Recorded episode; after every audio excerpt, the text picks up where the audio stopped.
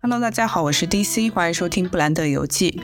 K-pop 三大是一个存在很久的概念，三大指的是 SM、JYP、YG，是分别由李秀满、朴正英、梁玄熙三个人创立于上世纪八九十年代的音乐制作公司。在过去的二十多年里，这三家公司推出了很多大热的偶像歌手，也帮助韩国流行音乐这个类型变成全球闻名的 K-pop。但近年来，三大都不可避免地遇到了一些经营危机，也遇到了来自新竞争者的挑战。随着 HYBE 一跃成为 K-pop 之首，可以想见的是，三大的说法即将慢慢的退出舞台。因为节目时间较长，我们会分为三期更新。本集是第一期，我们会介绍三位创始人的创业过程，以及从中反映出的自恋型领袖的特点。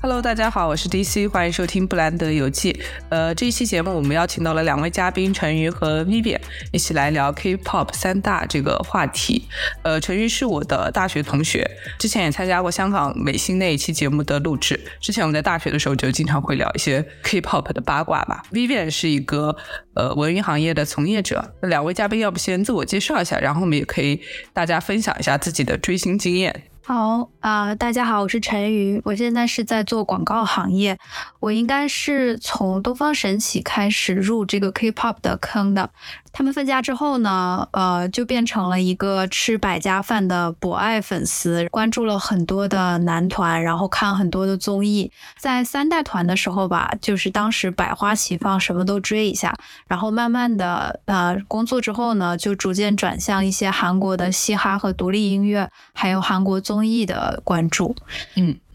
，Vivian 呢？呃，我是小的时候吧，从那个 Super Junior 开始就是入坑的，然后后来特别喜欢少女时代，后来因为就做这个行业，然后搞这方面的研究吧，就再也没有就是喜欢过什么特别具体的某个艺人，但是就会关注比较多。现在呢是在做一些 fandom 的研究，然后嗯，我的研究侧重点会比较着重于女性主义和饭圈文化的一个交叉点。嗯。哎，韩国研究 fandom 也是什么 Harry Jenkins 这种人吗？呃，对对，因为祖师爷嘛。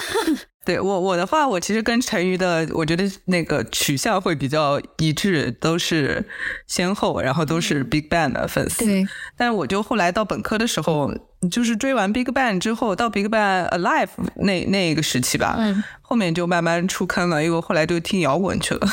呃，我们为什么要表表明自己的呃成分呢？就是因为因为这期我们节目我们会聊到很多的韩团嘛，对我们先表明身份，就说明我们是有一定的个人偏好的。就是万一聊的时候冒犯到一些呃偶像团体的话，就请粉丝见谅一下。对，好的，那我们就正式开始哈。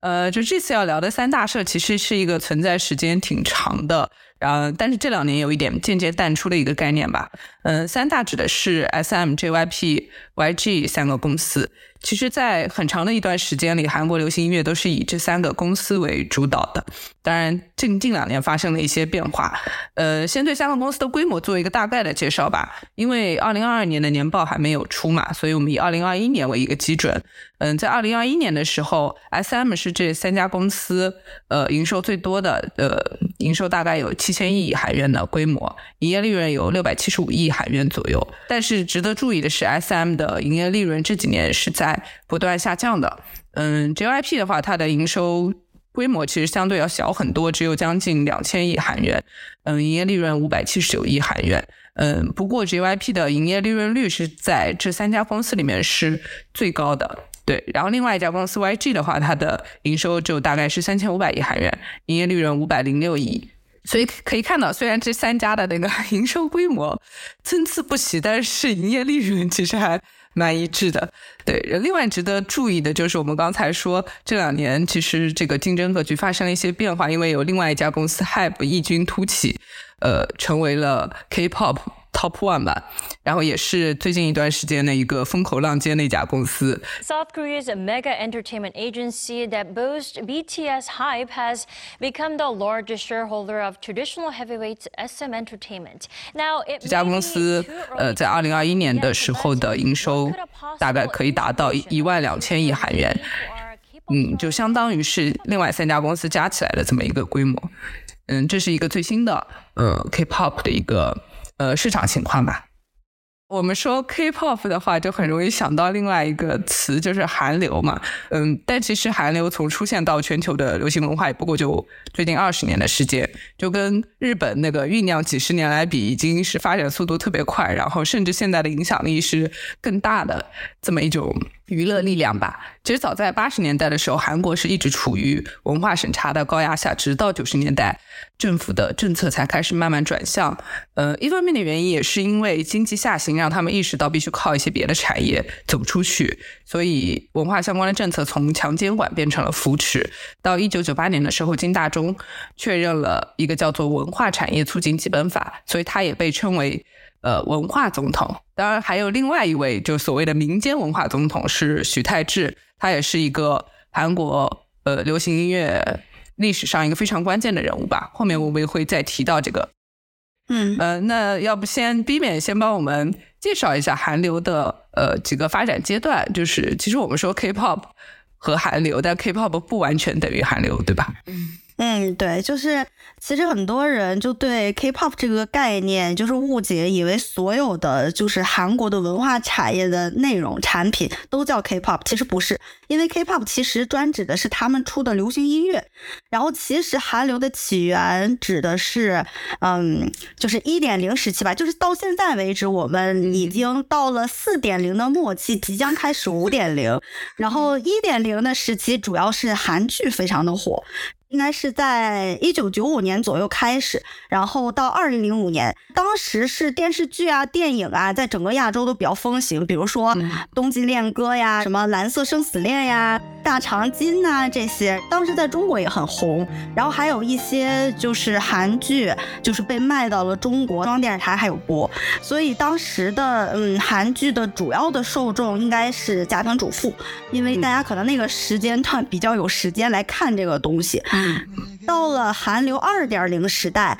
就是我们所说的 K-pop 开始就是出现了。然后在那个阶段出现了很多偶像团体，我们所谓的一代韩团、二代韩团，其实就是一点零、二点零时代嗯出现的。主要的受众是那些比较喜欢流行音乐，然后对视觉产品就对视觉冲击非常追求的那些年轻人。比起说你消费这个音乐本身，它其实这个阶段粉丝们就开始在消费过程中将自己一些个人情感呐、个人追求啊，然后投射到。就是自己的偶像身上，然后到了三点零时代的时候，就变成了一个 K culture 时代，就不是说所谓的单一文化产品在市场上兴盛，就带动了韩国就整个社会的文化发展，就比如饮食啊、美容啊、旅行啊这些，呃，然后到一六年左右的时候，就韩国开始提到韩流四点零时代，主要提到的是要激活 MCN，就是要多渠道的来传播韩流的内容，嗯，就是现在后来我们。看到的一些就是流媒体呀，然后包括大家现在很注重，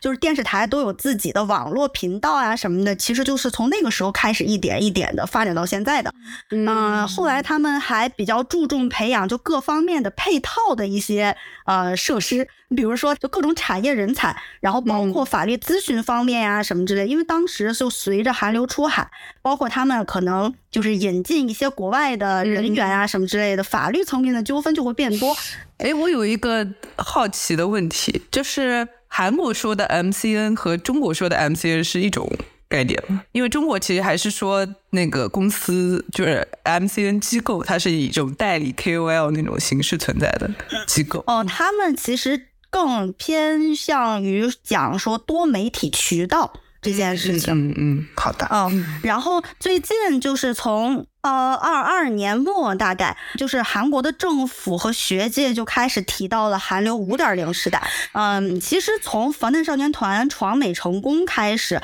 嗯，就是整个韩流吧就已经不再。仅仅是一个文化产业的商品了，它就变成了一种，嗯，可能多了一些政治色彩啊，然后文化交流的一些意义啊，什么之类的。所以说，就从五点零时代，嗯，韩国政府就开始希望它能就是带来更多的嗯价值跟意义吧，尤其是希望通过韩流文化传播，然后能够提高韩国的国际影响力，嗯，就变成了这样一个状态。American Music Award goes to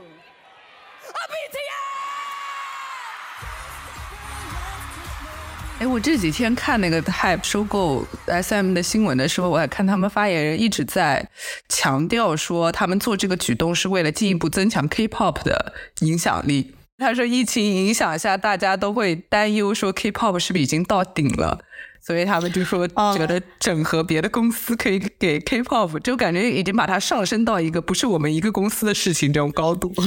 呃，其实因为从去年前年的时候就已经开始有一些就是 K-pop 的粉丝，而韩国人在玩梗说 K-pop 已死，然后就 呃，因为就很多人就觉得说现在 K-pop 比起它原来的就是初心，它现在可能。成为了一种比较复杂的一种产物，不再是一个非常单纯的一个文化商品。所以说，就很多人就觉得，嗯，大家从这种一成不变的东西里面发展出了一些可能跟这个东西本身没有什么关系的一些意义。所以说，就很多人其实是对这个东西还是比较抗拒的。嗯。对我自己的观察也感觉，近期的 K-pop 很多内容非常有植入性，就是会植入一些韩国的文化也好、元素也好，就是有的时候甚至有一点文不对题，就是可能歌曲本身并不是这样的内容，但是呈现出来的视觉，它会去植入一些东西，让人感觉背后是有一些政治的呃需要去做的这样的一些东西，不光不光是偶像，然后。各种音乐的题材都能感觉到有这样的变化，嗯，国家层面的 branding，对。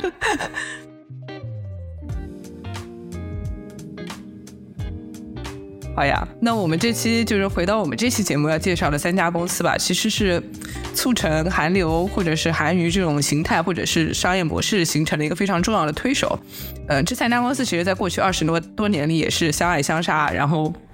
背后三个创始人的个人经历也非常特别。他们早期其实都是艺人，当过歌手，后来变成了企业管理者，又扮演着像大家长一样的这种角色吧。虽然我们这个标题里写的是自恋型领袖吧，但其实三个人的性格、包括成长经历、职业生涯，还有他们对于行业的认知，还是有一点点差异的。所以他们也表现出了不太一样的管理形式和经营风格。呃，所以我们这期节目就会从创始人这个角度出发，来聊聊传说中的韩娱老三大。那首先就由我来介绍一下。三家公司吧，然后他们的创始人和创业故事。嗯，那首先就是老三大，就是经常把它排在 top one 的这个 SM 和他的创始人李秀满。呃，李秀满现在年纪已经挺大了，因为他是一九五二年生人，对，今年已经七十一岁了。但就是如果大家看照片的话，还是不会察觉到他七十一岁的，就看上去还是一个六十岁的精神老头。对，五六十岁，我觉得还是合理的吧。他那个照片看上去 是的。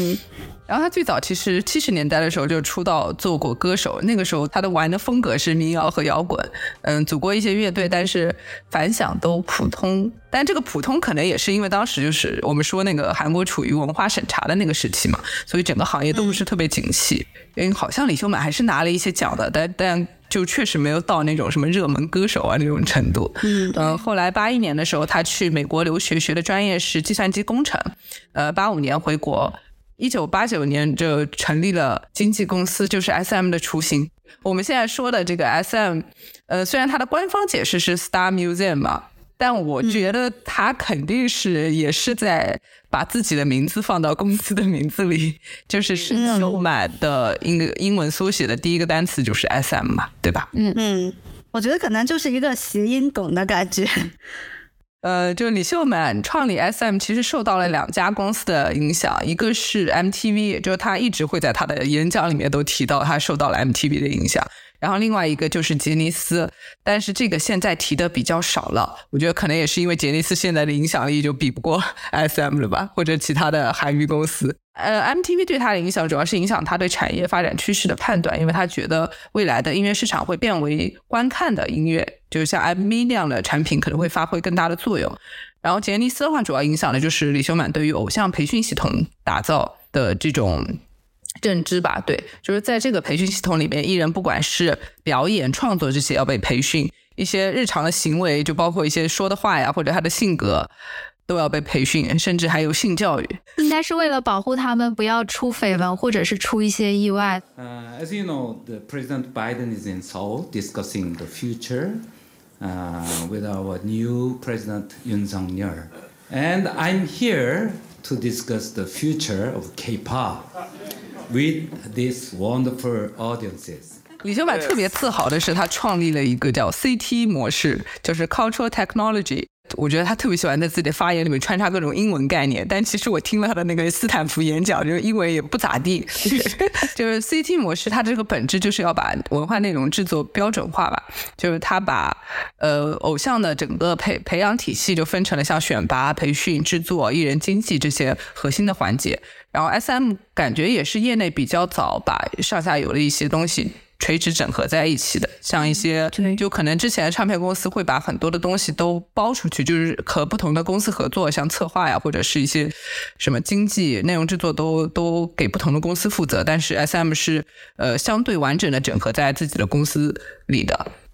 然后，尤其是在选拔培训这个环节，就之前业内其实都没有做到像 SM 那么的精细和标准化。因为看到找到一篇台湾的论文，就是陈瑜发给我那篇 研究 SM 个案的那个，嗯，他就说，其实像台湾这种，可能就发掘了一素人之后，就培培训个可能几个月，他就可以出道了。但是像 SM，包括后面的一些 YG 啊、JYP，他们可能都要好几年，就四五年以上，可能都有对。然后包括李秀满，因为特别自豪这个 CT 模式的事情，甚至 SM 在自己的官网或者是公众号里面都会说，呃，现在的很多知名制作人，比如方时赫，比如朴智英，比如梁贤熙，都效仿了这套系统来打造艺人，通通点名。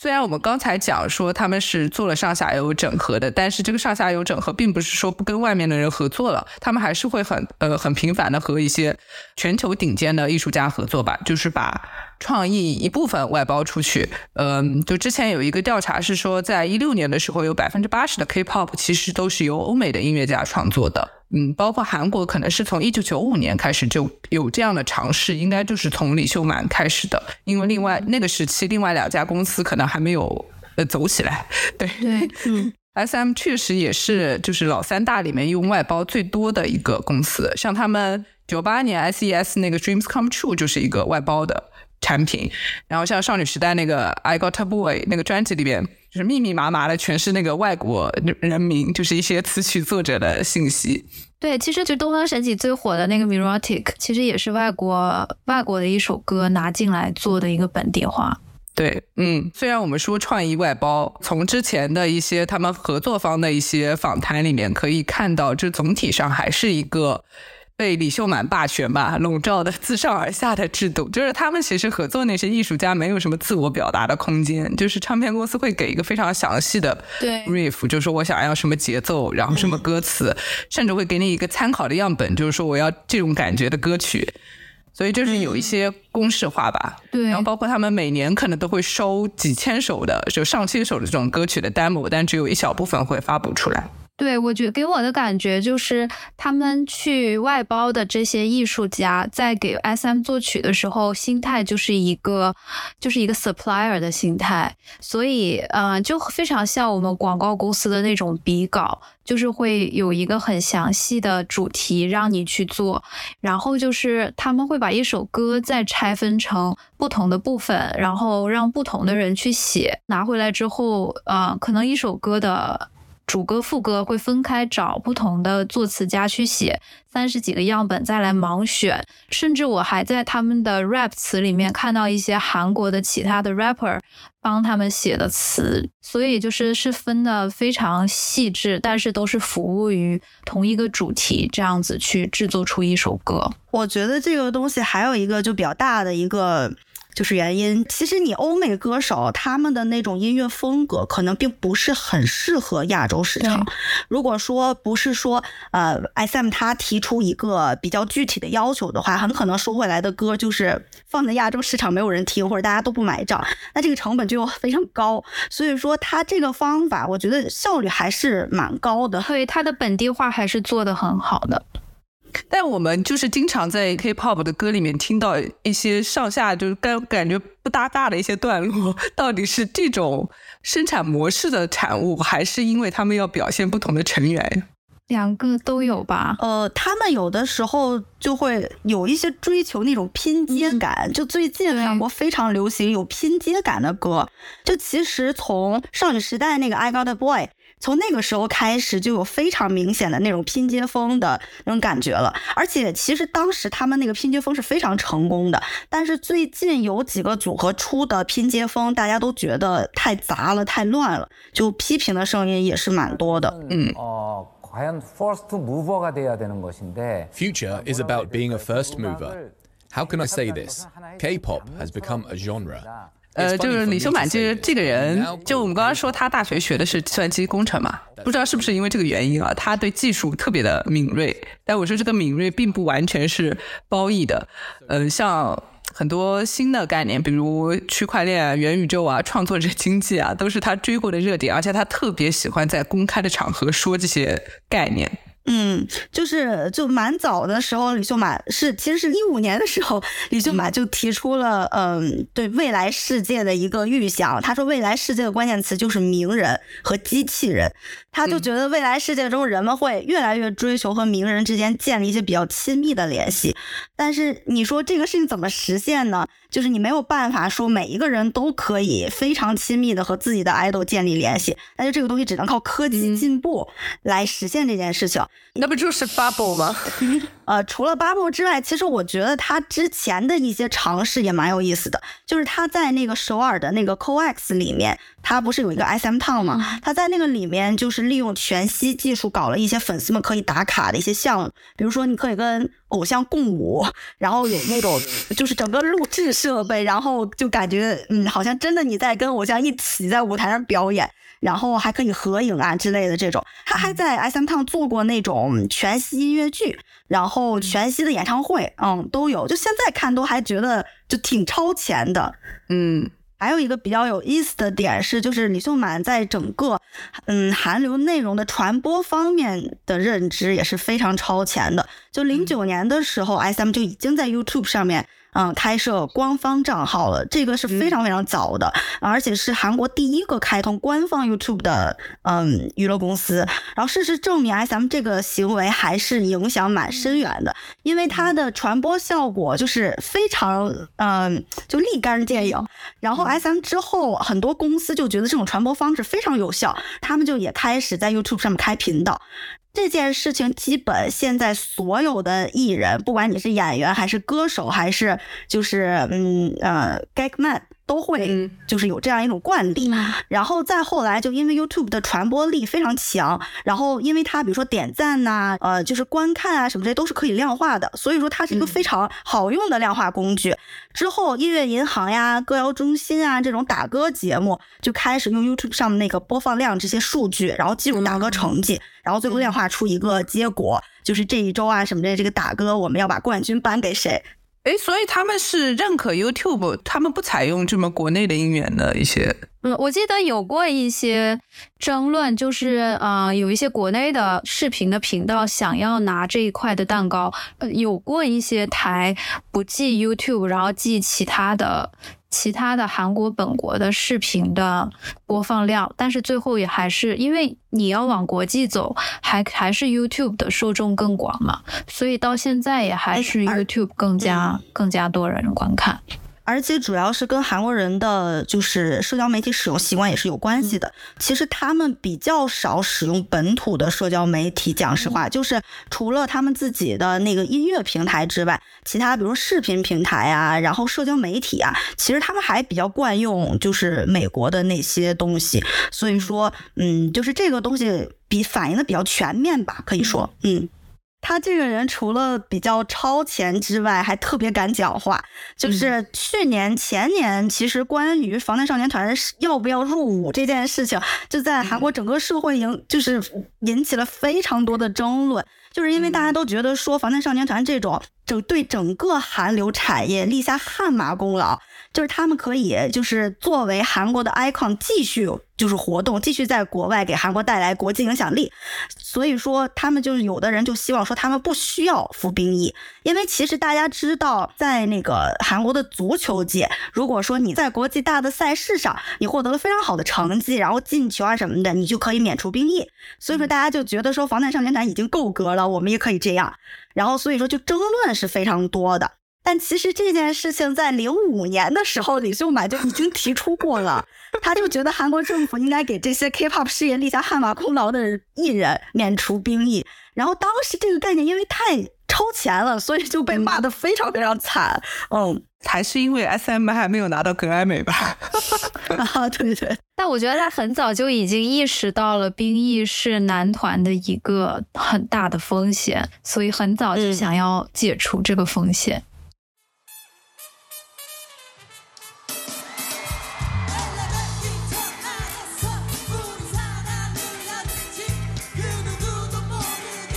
大概介绍完了李秀满，我们再来介绍一下 JYP 的这个创始人，呃，朴正英。对，朴正英他出生于一九七二年，其实要比李秀满小了二十岁了。对我没有想到他们两个的年纪差距那么大，就可能就大家老把三家公司并在一起提吧，所以我就总觉得，虽然李秀李秀满好像是一个长辈的形象，但是没有想到会差二十岁。嗯，朴正英是九四年的时候，他作为个人歌手出道的。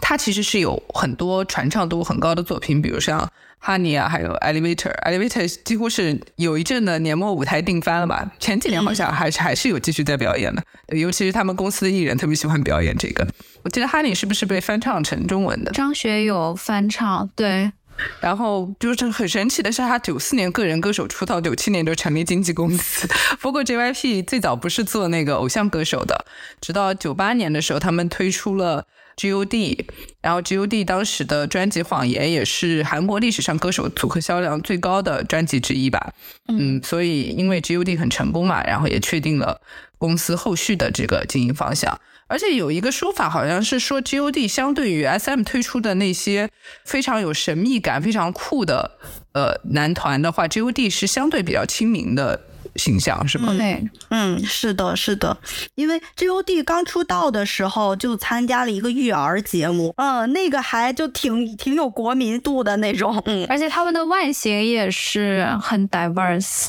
对，所以我不知道这个是不是也影响到后面他一系列的这些运作手法，像 Twice 啊什么的也是走国民路线的感觉。后面的话，JYP 有陆续推出了一些大热歌手吧，像 Rain 啊，然后 Wonder Girls 啊，Two PM 啊，然后这些我们后面会再展开聊。然后 JYP 具体到他这个人的话，我觉得他其实是一个个人创作能力很强，就直到现在还是在不停的出歌，而且他整个身材啊什么都维持的很好。对。然后他应该也是三大社创始人里面作为自己作为艺人创作成绩，嗯，包括影响力也最大的一位。但他他的问题是他的个人风格非常的强烈，就是在男性歌手里面比较少见的性感风。呃，嗯，所以他其实这个风格并不适合他们公司大多数艺人。嗯，当然有一些契合的比较好的，比如说像 Rain，我一直觉得 Rain 就是朴正英的完美的一个理想型。嗯，换脸的朴正英。因为他朴正英有一个外号叫“星星”嘛，就是说他长得像大猩猩嘛，就一直说他其实颜值是他一个最大的 bug，对所以可以看到 JYP 有很多男偶像，其实看上去都很像 朴正英的完美化身，比如 Rain，比如王嘉尔。我觉得王嘉尔最近在欧美取得的这些成绩，朴正英应该特别的嫉妒。他自己本人最近也有在纽约开演唱会，但是就是非常小的一个 live house，可能就是自己爽一下。嗯，对，然后他也是一个特别爱刷存在感的老板，应该是这三个人里面最常出现在媒体上的老板。另外两个的话出现都会以那种导师啊，或者是成功人士的形象去做一些节目，但是他是完全是一个艺人的形象，就是活动在这个呃媒体面前，然后甚至他出歌比自己的艺人还要频繁。就朴智英在。做歌手就是之前，他其实还去 SM 面试过，然后当时就李秀满这个人就很看脸呀，就是他就觉得说，嗯，艺人就一定要长得好看，所以说当时朴正英并没有通过试镜，然后后来就是李秀满当时听了他那个试镜的时候唱的那个歌是他自己写的，然后就觉得这歌特别好，然后他就想买，然后朴正英就，嗯，他后来自己描述说当场跑掉，然后就当时这首歌。证明李秀满眼光也确实不错，朴正英也确实写歌写的比较好，因为这个后来成为朴正英最经典代表作之一，就是那个呃不要离开我，嗯，这首歌后来就也被很多人翻唱过呀什么的，嗯。嗯嗯，我记得这两年好像这个梗还经常被拿出来说，好像也有人当面，好像宝儿吧还是什么，就在节目里当面问过李秀满这件事情。啊，对，然后李秀满还开玩笑说让邀请朴正英加入 NCT 还是什么的。我我感觉 JYP 早期也是一个非常集权式的艺人公司吧，就所有的角色都是由他一个人决定的。但是在前几年的时候，就几年前吧，就是 JYP 也做了一个非常大的转型，目前看起来转型还是比较成功的。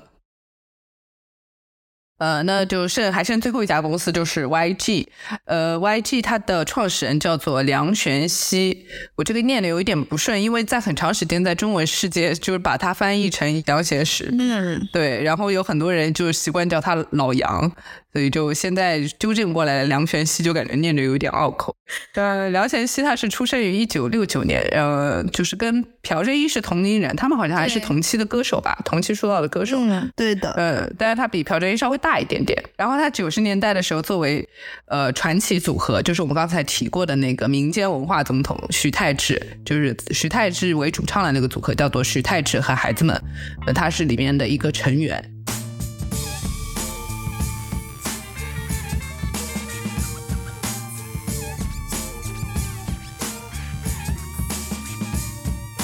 嗯，但是在这个组合里边，就是他连名字都没有，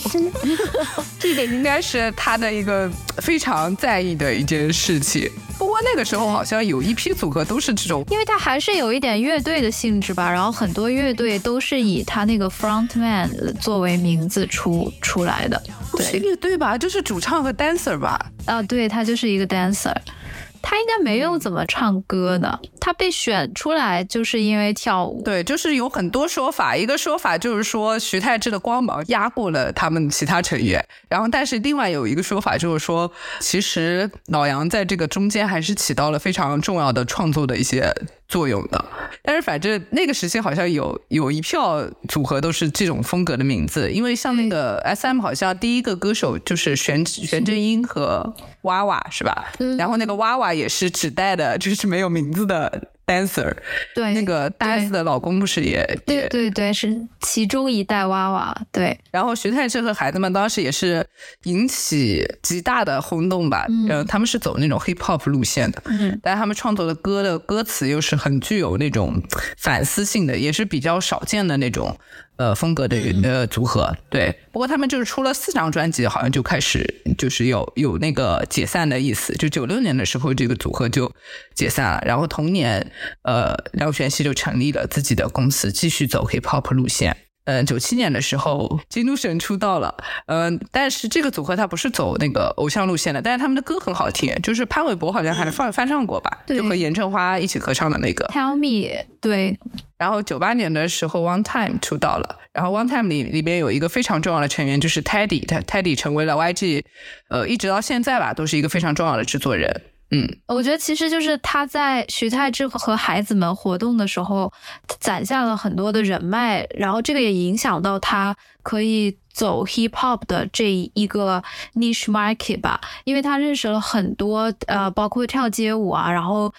最初代的那些韩国 hip hop 的 OG 都是可以帮他写歌，或者说帮他来参考他的制作的一些人脉，所以这个也是也是影响到他后来整个 YG 的路线的一个经历。嗯，对，所以感觉就是徐太志这个组合，我觉得对他的影响真的非常大。就一个是 hip hop 风格，也是后来 YG。就是实现差异化，然后打下江山的这种风格，再后加上后面那个 Show Me the Money 那一波 K-pop 热的话，也是吃到了红利了。对 对。然后另外的话，就是我觉得在徐太之组合里面没有名字这件事情，对于他来说是一个非常大的创伤，导致后来他本人的 ego 非常非常的大。他好像也是有人攻击过他长得丑的，对吧？一定有。所以感觉其实他在选人的时候是，嗯，他会一直标榜说自己选人是不看重颜值的，但他又特别喜欢用颜值这件事情去打压艺人。我觉得尤其是打压女艺人这件事情太不厚道了。对，我觉得他想创造一个奇迹，就是说不要看脸，而是看音乐和 performance 的这样一种一种现象。但与此同时，他又很在意这个事情。但其实怎么讲，就是 S M 它奠定了说这个偶像市场就是一定要视觉上要好看才行，所以说其实。嗯，怎么讲？就是 YG 他后来也意识到了这件事情，所以他在就是做后面的几个偶像团体的时候，他还是会说去选一些实力他觉得也够，然后长得也要好看的人来组成这个组合。对，嗯，是这样的。对，到 Black Pink 就完全就是美女团啊，而且包括 Big Bang 和 Two Anyone，他还是都塞了一个。Idol 界的敲门砖一样的门面进去，嗯，是的，防止大家就是直接 disqualify 他是一个偶像组合的这样的趋势。嗯，他这个人其实就还蛮，嗯，挺在意他在这个公司里面是不是可以拿到那个最终的话语权的。然后他现在依然在这个公司里面持有非常高比重的 YG 的股份，然后他。的亲弟弟杨明熙也一直在 YG 公司，嗯，应该算是二把手吧，嗯，然后跟他一起担任 YG 公司的代表理事。然后后来 YG 有一段时间就大规模爆发丑闻，然后大家嗯还好像还查出了他自己的某一些问题，所以他就把嗯经营权交给了他弟弟，他自己宣称说是要退居幕后嘛。然后不再担任什么总制作人啊，然后不再担任理事啊之类的。但这个究竟是不是真的隐退了，然后不参与管理这个东西，我觉得有一点 不可言说。然后，嗯，当时其实老杨就是持股的价值吧，就一度在三大公司老板里面登过顶。就是二零一二年的时候，因为鸟叔的那个江南 style。在世界范围内爆红，然后当时 YG 的股价就暴涨。到二零一二年九月下旬的时候，他就是手上的股份已经价值超过三千亿韩元了。然后我查了一下，用现在的汇率来计算的话，大概当时是有十六亿人民币的，就已经超过李秀满和朴振英，已经登上第一宝座了。嗯。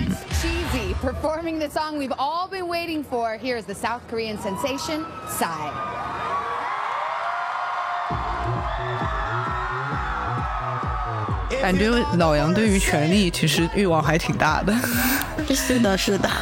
虽然李秀满我感觉风格跟他有点像，但是还是有一些差异。对，然后朴正英的话就相对单纯一点，我感觉。我觉得就是展现形式可能不太一样。就是你觉得 JYP 比较单纯，可能因为他还是一个艺人的形象呈现出来。就是刚刚 Vivian 讲的，还有就是他是亲力亲为去创作的吧，在这三个人里面，所以很多时候。他的精力很多也是放在内容上，就至少呈现出来的样子是这样的。嗯，是的。那我们顺着这个，其实我们稍微总结一下，来，这三个公司的创始人，就是他们的经历和他们其实他们的性格，我觉得还是有一点差异的。你先说共同点吧，就是从公司取名的风格来看，三个人都是自恋狂。虽然李秀满隐藏的比较好一些，对，李秀满其实比较像一个商人，就包括他自己以前喜欢的那些偏好，就比如说民谣摇滚这些东西，其实都没有带到后面的一些制作里面，就没有影响到他公司的艺人的一些定位啊什么的。然后刚才也说朴正英他其实。起码目前看起来，因为他还是一个在活动的艺人嘛，所以也不知道他表现出来这个性格到底是不是一个真实的性格。反正就是他表现出来的还是一个怎么说呢？就是他的目的可能就是为了更好的创作这样一个人，这样一个形象。对。然后亲和力也比较强，所以我一度就当时 Twice 出事的时候，我当时不是有很多负面新闻，就是朝着朴智英去的嘛。然后我都不觉得这件事情是他故意的，因为我觉得他好像没有心思想这些事情。不过因为他有一个风险，是因为他姓。教嘛，所以 JYP 一直有一些邪教的传闻，所以不知道未来会不会在这个方面翻车。然后像老杨的话，我就我就一直觉得他是一个特别阴沉的人，所以之前有爆料说他是一个特别易怒的那种性格，我觉得非常相信，我这得一定是真的。他感觉非常享受那种大权在握，然后去否定别人的。那种感觉，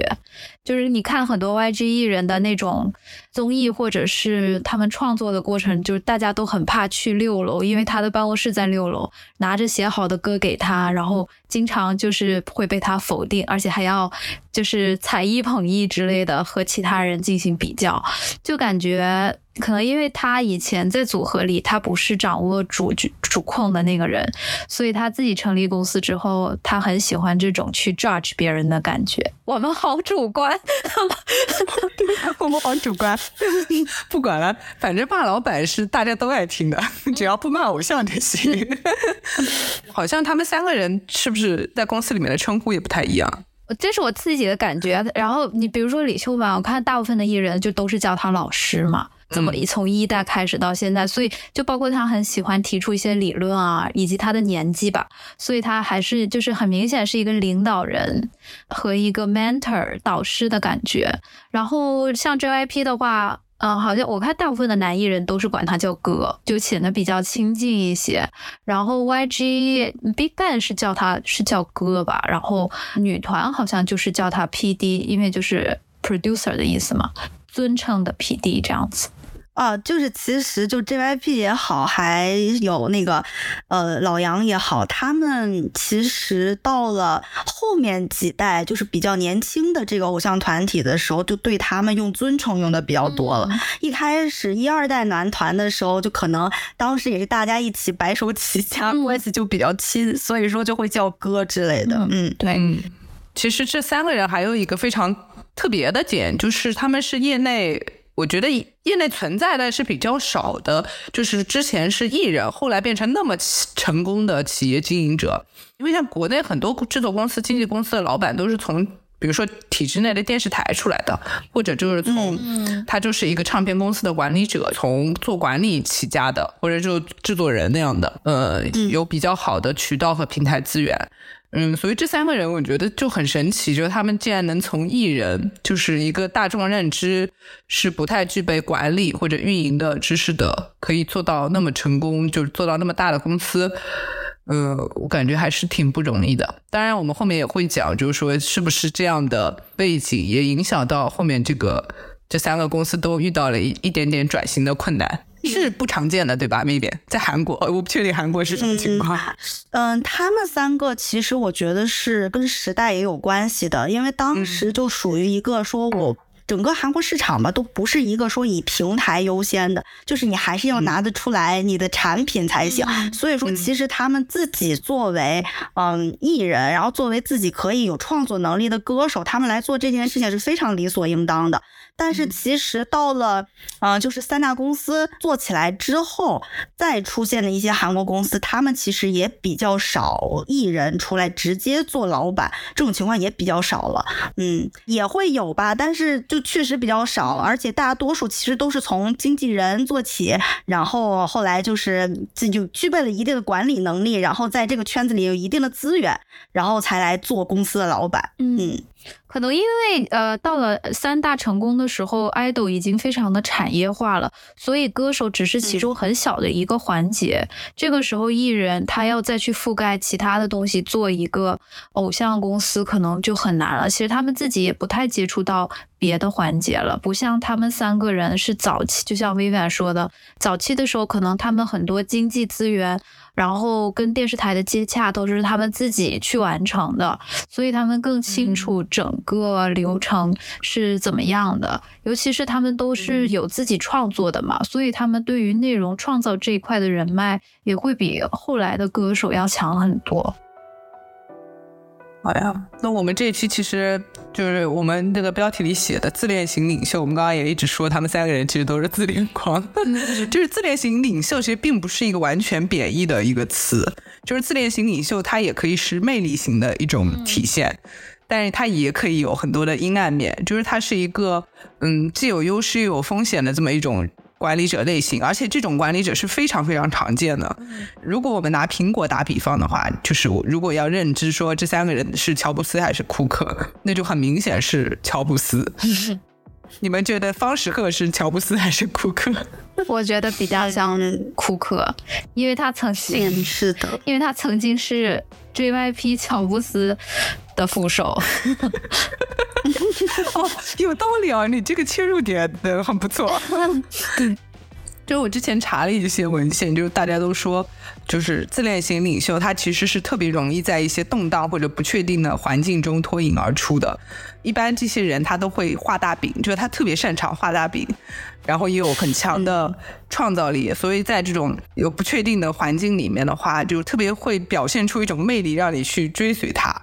然后因为大家都很焦虑吧，所以他们就希望被这种人引领。与此同时，他也会表现出一些阴暗面，就比如说，这些人会特别讨厌扁平式的组织结构，就他们喜欢那种层级式的，因为他们觉得自己一定能上位。